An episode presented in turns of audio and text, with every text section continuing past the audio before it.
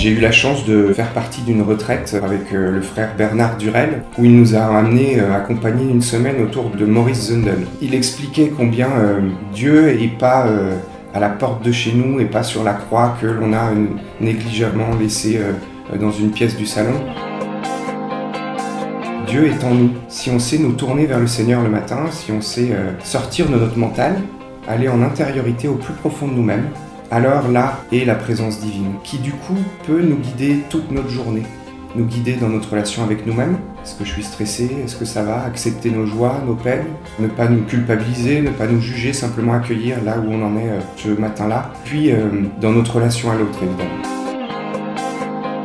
Je ne suis pas au centre de ma journée. Dieu est au centre de ma journée, je lui dédie ma journée et du coup, je ne serai pas au centre de ce qui va se passer. Je ne laisserai pas mon mental être au centre. Je laisserai une vraie place pour l'écoute de moi-même et de l'autre.